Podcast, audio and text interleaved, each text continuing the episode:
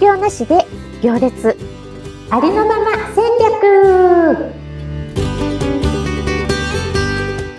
こんにちは。自走組織育成コンサルタントの星澄です。こんにちは。アシスタントの加藤淳です。よろしくお願いします。よろしくお願いします。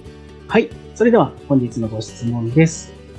星さん加藤さんいつも楽しい配信ありがとうございます星さんが独自に展開している自走組織育成コンサルタントのお仕事ですが、独自のサービスを展開することに私自身非常に興味があります。いろいろな経験があるので、それを社会に役立てたい思いがあります。星さんがどうやって独自のサービスを作ったのか、またどこで勉強したのか教えてほしいです。起業したいママ MO さんからご質問いただきました。MO さん、ご質問ありがとうございます。あの、ご自身のいろいろな経験を社会に役立てたい。いや、本当素晴らしいですね。あの、その内容、経験もお聞きしたいですし、まあ、その思い自体、応援したいです。うん、で、うん。どうやって独自のサービスを作ったのですかというのは、まあ、走りながら少しずつ形になっていきましたというのが答えです。あの、最初にね、ちゃんとしたカリキュラムを作ってサービスとしてね、作って、それを提供したわけではないんですね、実は。あの、経営者さんの悩みを聞いて、その中で自分ができることをやる中で、少しずつ少しずつ形になっていきました。もうこれが答えです。悩みから入ったのでね、で、できることからやったので、本当自分も自分の感性や才能を活かしながらいい形にしていくことができました。で、どこで勉強したのですかというのは、あの、特にどこかの塾やセミナーで学んだっていうことは一切ないんです。あの、幼少期からのね、親との関係とか、学童保育での現場での関わり合いの中で、そう現場の中で、まあ、他にも日常の様々な関わり合いの中で学んできたことが、あの、全部この血肉になっていると思います。またね、あの、本読むのが好きなので、小説から実用書からいろいろ本が大好きなので、本は読んでましたね。で、本って本当に参考になることは多いんですけど、その本からの学び、知識も、あの、それ自体がその血肉になったわけじゃなくて、それを参考にして、現場での関わり合いの中で活かして、それ自体がやっと学びになる感じだなって思います。頭での理解はあんまり血肉になってなくって、はい、本とかからヒントはいっぱいもらうんだけど、それをなんか、活かし、何を、これを学んだからこれをやってみようみたいな単純なことじゃなくて、なんとなくこう、本の中、本の知識が体の中に染みついていてヒントがあって、そこを意識せずにこういろいろ出せていた。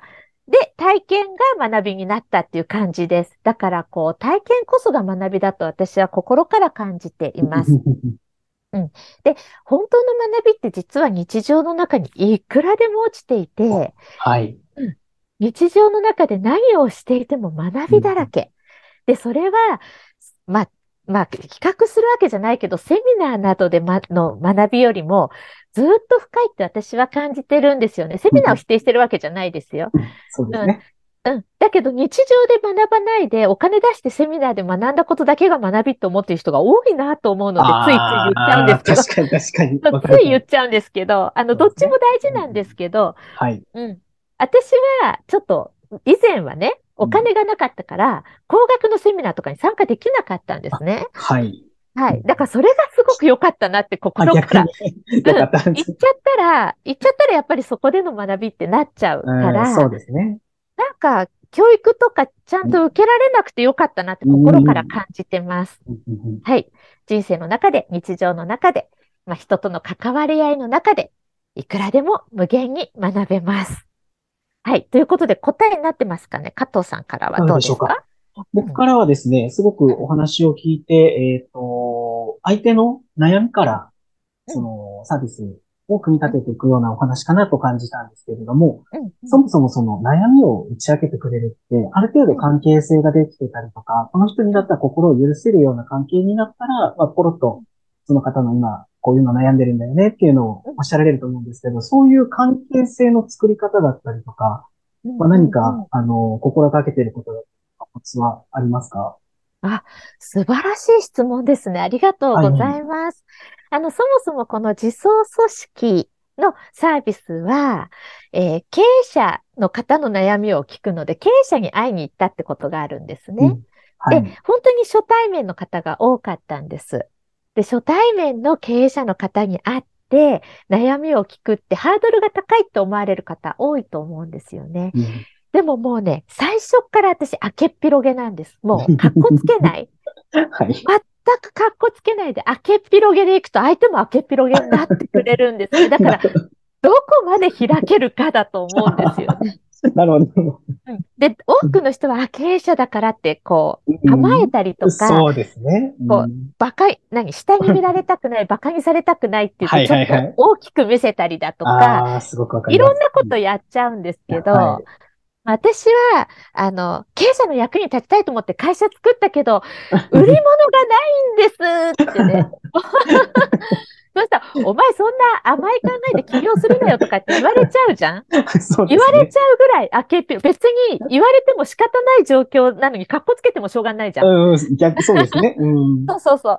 で、うん格好つけてもどうせバレちゃうから、もううん明けっぴろげに、まあ私はこれがやりたい、でもやり方がわかんないみたいな、うん。全部で、もう何が提供できるかわからないけど、とにかくその貴重な時間を15分だけ私にください。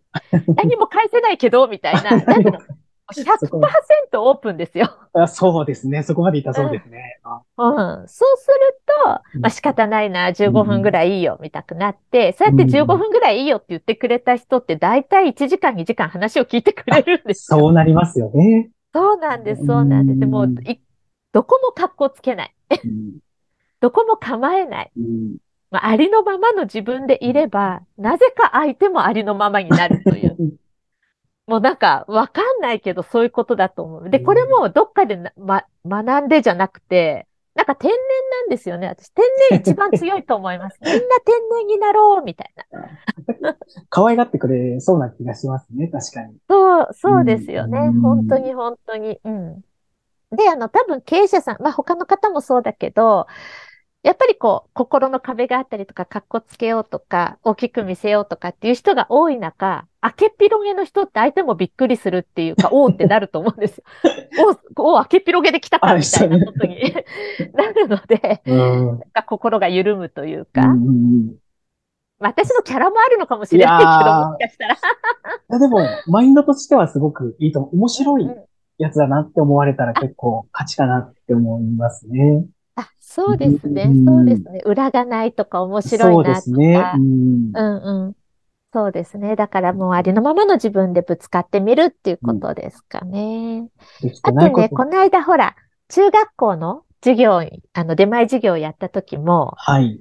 あの、すみちゃんって呼んでねみたく、第一声で初めて会う生徒さんですよ、中学生の。その時はい初対面なのに、すみちゃんで言ってねって言って、あ、呼んでねって言ったら、テンション高ってすごい嫌な顔で言われたんですよ。もうすっごい迷惑そうな顔で女の子に、うわ、テンション高って言われた時に、すかさず、ほんとテンション高いよね、嫌だよね、でもこれが私だから仕方ないよねって。相手の言葉はちゃんとレシーブした上で、でまあ、うんこれで行くよ、みたいな。そうするとね、なんか相手も笑顔になるわけですよ。えー、あ、最後はそう、だから笑顔になるね。そう。だかうら、んその、嫌だみたいなことに関してもしっかりレシーブ、もう受け入れる、るそうだよ。ねって。確かにねって。それに合わせちゃうとまた歪つになっちゃうに。いや、から。そうですね。うんわかるわかる。テンションなおばちゃん来ても、いきなりテンション高いおばちゃん来て、なんだと思うよね。でもこれで行くから、みたいな。開けっぴろげ。明けっぴろげそし。たらね、うんあの、後でその先生たちに、初対面ですぐこうラポールが築けたのが素晴らしいっていうね、先生たちからフィードバックいただきました。ラポールっていうのはごめんなさい。ちょっとわからないんですラポールっていうのはね、私もね、よく説明できないんだけど、この、何？心の人間関係？こうーん、はう、い。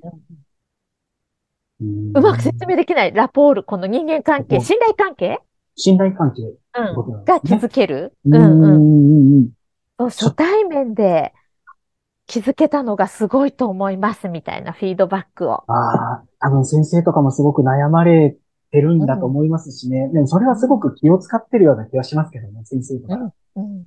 ねそれをしないっていうことですね。